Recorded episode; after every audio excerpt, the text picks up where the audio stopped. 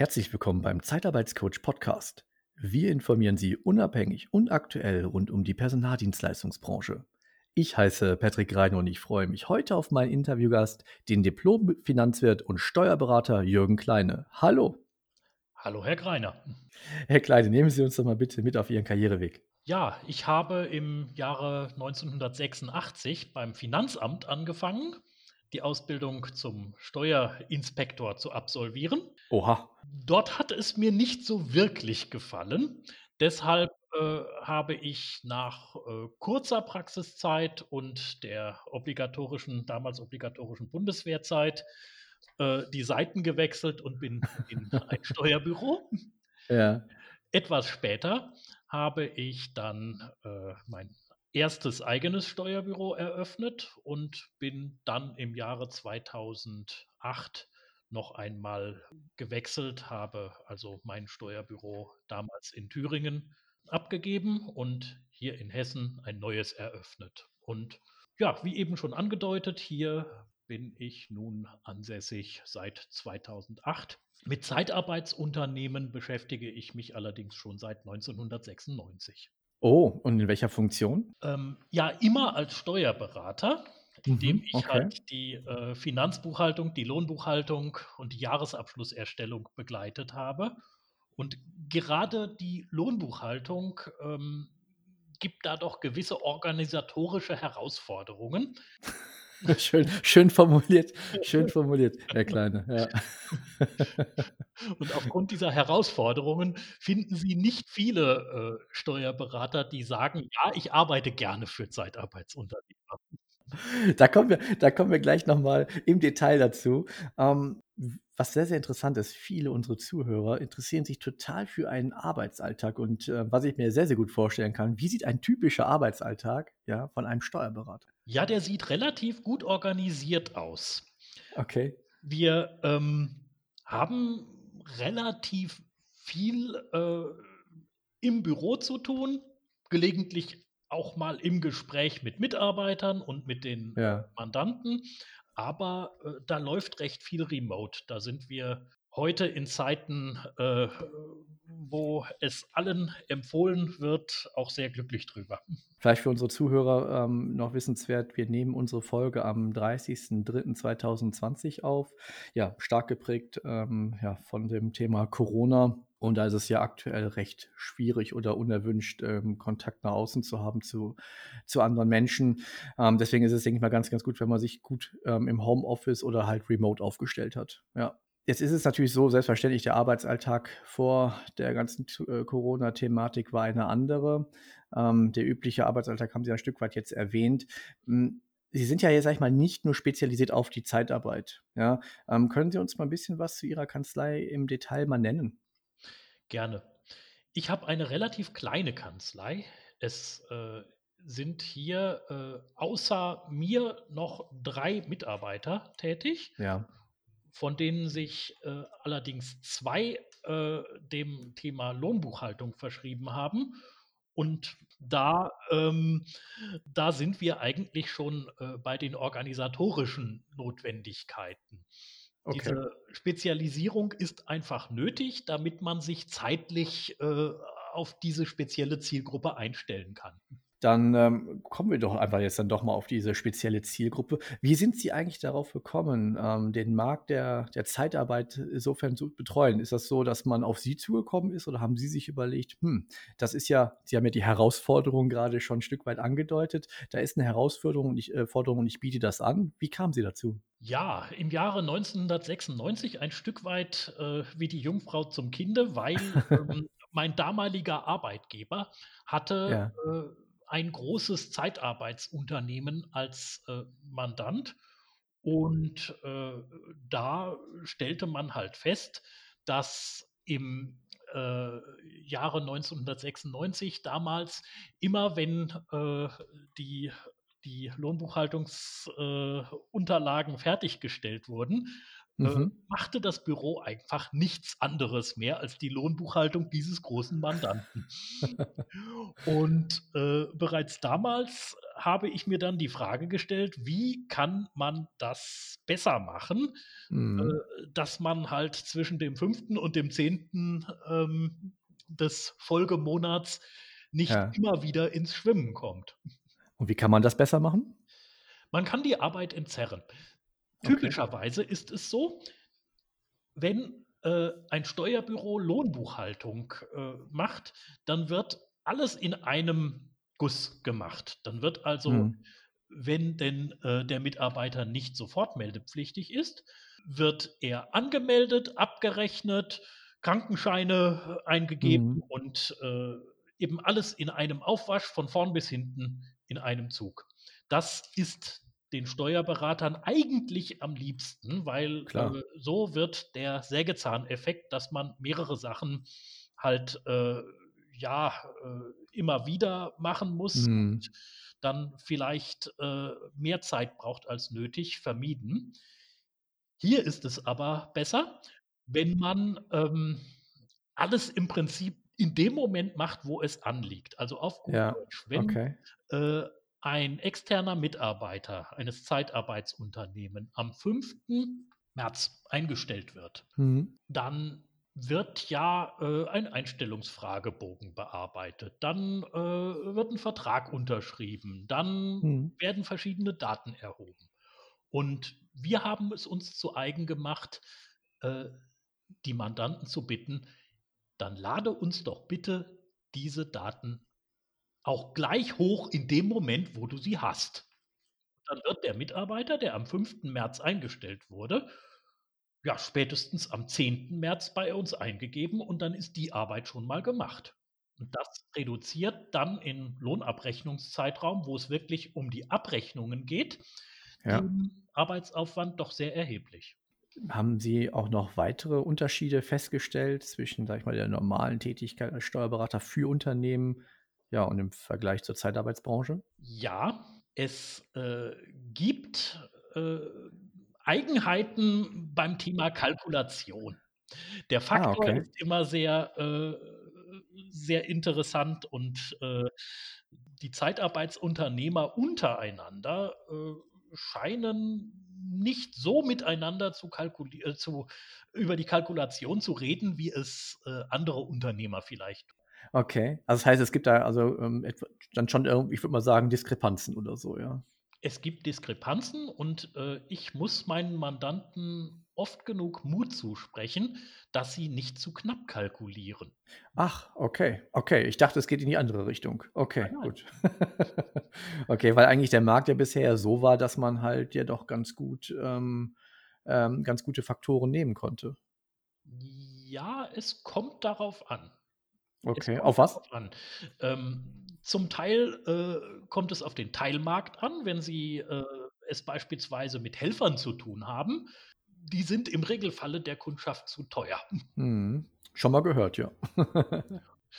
Und, ähm, da muss man einfach, äh, den Zeitarbeitsunternehmer sensibilisieren für seine Preisuntergrenze, damit er weiß, wie weit er gehen kann. Woran liegt das? Jetzt einfach nur an der Preissensibilität des Kunden oder oder ist das 'n Thema, dass man sich zu wenig zutraut? Was oder was hören Sie am meisten? Ich höre am meisten, dass die Kunden sehr stark pokern. Und, Mhm. ähm, man selbst hat dann ein Problem mit der Selbstbewusst mit dem Selbstbewusstsein und möchte den Auftrag unbedingt haben. Da ist dieses, äh dieses sportliche Prinzip immer, äh, äh, immer sehr prägend. Ja. Und leider, leider wird das sehr oft über den Preis ausgetragen. Man tut sich damit aber nicht unbedingt einen Gefallen. Also, mittel bis langfristig, äh, definitiv nicht. Welche Eigenheiten oder äh, finden äh, oder haben Sie noch entdeckt, äh, im Laufe der Zeit, ähm, hinsichtlich der Zeitarbeitsbranche? Man kann sehr viel, mit, äh, Automatisierung und Digitalisierung vereinfachen. Ähm, es gibt bei allen wesentlichen, äh, Branchenprogrammen der Zeitarbeitsbranche die Möglichkeit, Schnittstellen zu legen, sodass Ja. wir dann, äh, am Anfang des Folgemonats die Daten eben nicht unbedingt manuell übernehmen müssen, sondern wir können äh, die Zeiterfassung, die ja schon beim Mandanten, beim Zeitarbeitsunternehmen äh, erfolgt ist, ähm, mehr oder weniger gut und ohne Nacharbeiten äh, übernehmen. Da gibt Mhm. es von jeder Software die Möglichkeit, äh, eine Schnittstelle zu legen. Teilweise ist sie sogar auch schon vorproduziert. Okay. Und das ist, ähm, 'n 'n Thema, das halt das viele Dienstleister noch nicht berücksichtigen und damit die Arbeit auch von Ihnen da erschweren, oder? Ich hatte bisher noch niemanden, der von sich aus, äh, darauf ansprach, dass er mir die Daten ja elektronisch geben möchte.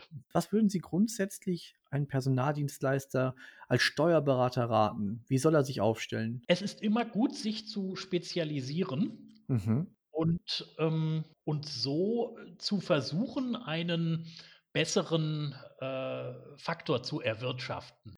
Es wenn Sie einen einen allgemeinen, äh, Mix haben und irgendwie alles machen Ja. dann sind Sie wahrscheinlich auch immer im relativ günstigen Bereich.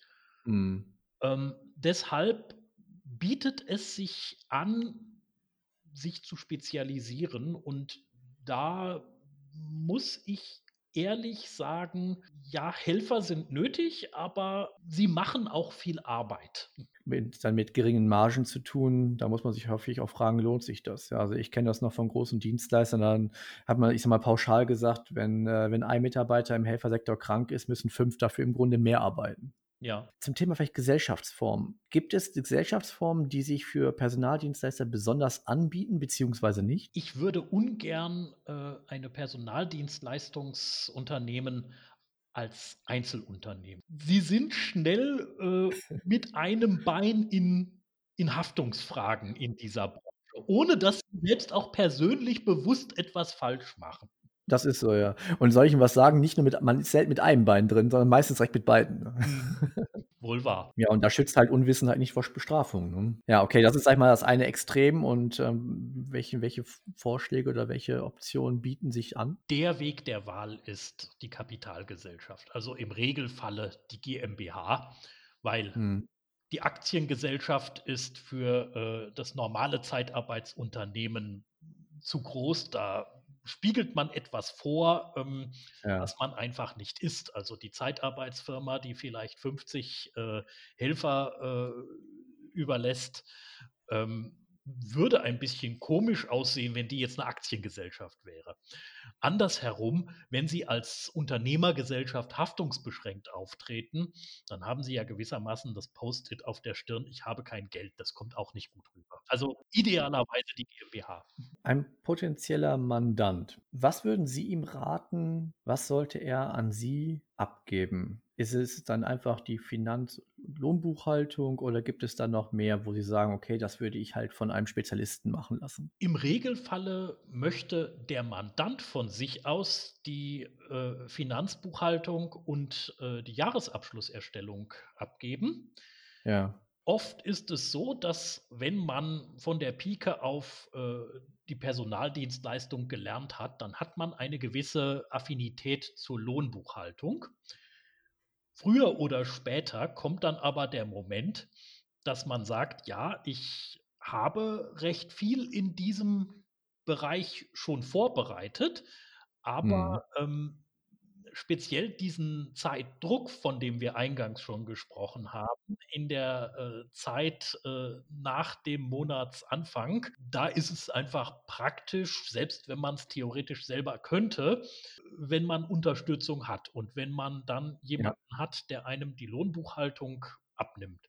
Und wenn man nicht so groß ist, dass man, äh, das mit einem Mitarbeiter, der sich auf die Lohnbuchhaltung konzentriert, machen kann, wenn der sich also noch nicht rechnet, dann sollte man das einem Steuerberater also sehr oft fragen die Mandanten mich: „Kannst du den Lohn machen?“ Und das ist die wichtigste Frage.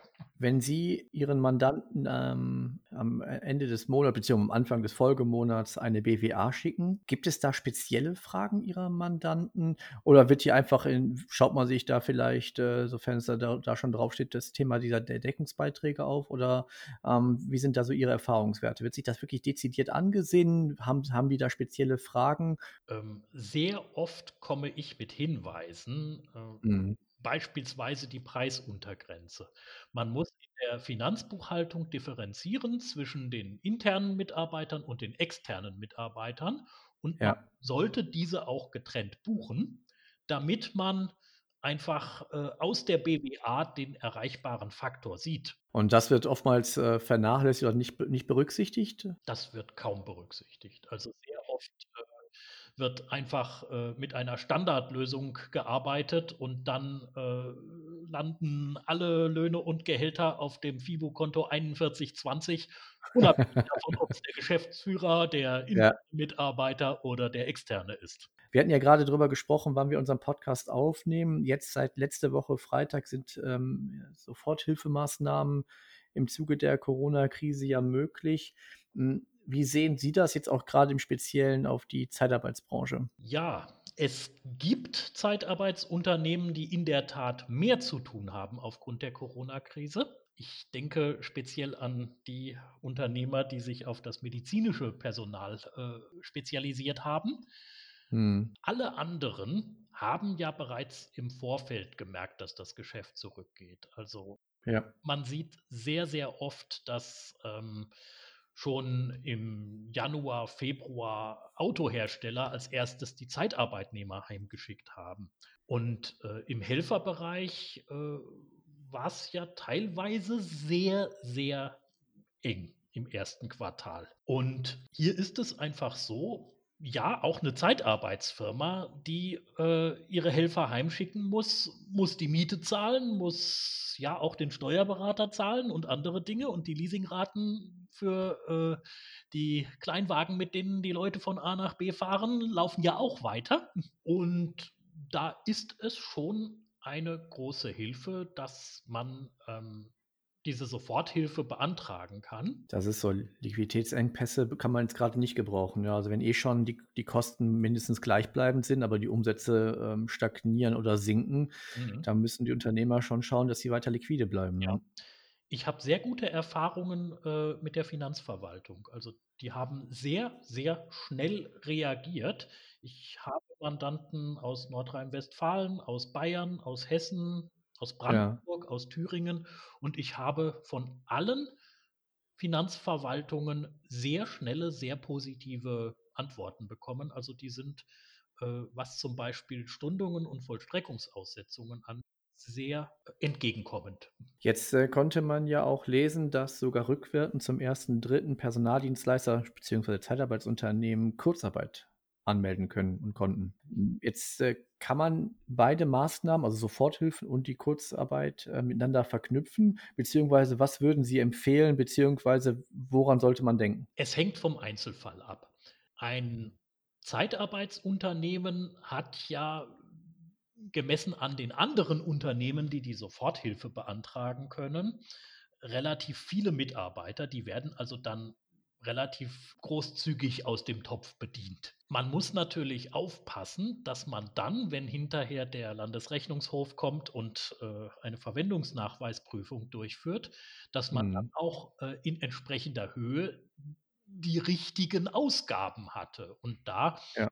ist es natürlich eben nicht, wenn wir jetzt den Einzelunternehmer sehen, die Entnahme und ich habe zum Essen beim Lidl eingekauft, sondern da ist es eher, äh, die Miete, die ich vielleicht Ja. doch zahlen will, obwohl ich nicht muss. Da ist es die die die Programmmiete für meinen Softwareanbieter. Da ist es, äh, die Leasingrate für den für für den Fahrzeugpark und solche Sachen. Da wird man dann im Jahre 2021 aus der entsprechend richtigen Kostengruppe dann auch etwas für den Verwendungsnachweis, äh, darstellen müssen. Und da stellt sich dann natürlich, äh, aus Sicht des Zuwendungsgebers die Frage: Du hast die Möglichkeit, ähm, dazu, äh, Kurzarbeit äh, Geld in Anspruch zu nehmen. Warum hast du jetzt beispielsweise Liquiditätsbedarf produziert, indem du deine Arbeitnehmer Minusstunden hast aufbauen Mhm. lassen? Warum hast du sie nicht in Kurzarbeit geschickt? Und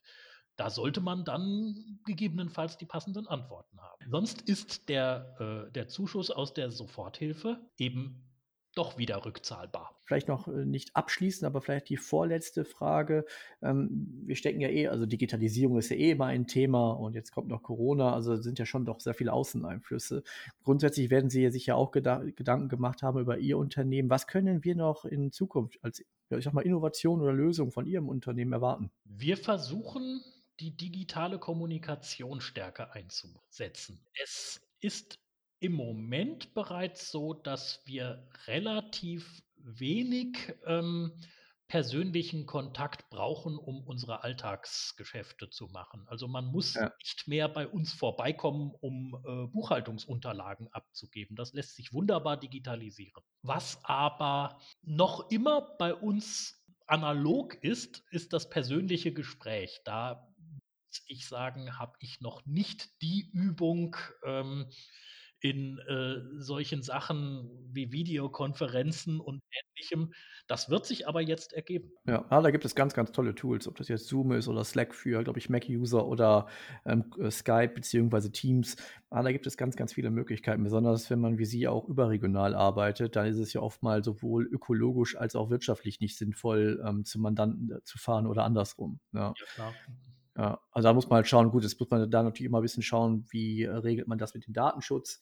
Ähm, das wird das andere Thema sein, aber da möchte ich das fast jetzt nicht aufmachen. Ja, sehr, sehr spannend. Herr Kleine, wenn ein ja, zukünftiger potenzieller Mandant sich noch ein bisschen tiefer informieren möchte, wie kann man Sie und Ihr Unternehmen kontaktieren oder Ihre Kanzlei vielmehr? Man kann sich über unsere Homepage an uns wenden. Man kann uns eine E-Mail schreiben. Man kann aber natürlich auch einfach anrufen. Perfekt. Wir werden alle die Kontaktdaten von Ihnen werden wir in den Shownotes mit verlinken. Und ähm, Herr Klein, vielleicht abschließend noch äh, vielen Dank, dass Sie sich die Zeit genommen haben. Bleiben Sie bitte gesund und ich ähm, hoffe, dass wir uns auch ähm, in absehbarer Zeit, sobald es auch wieder geht, auch mal persönlich kennenlernen. Sehr gerne, Herr Kreiner. Bleiben auch Sie gesund. Vielen Dank.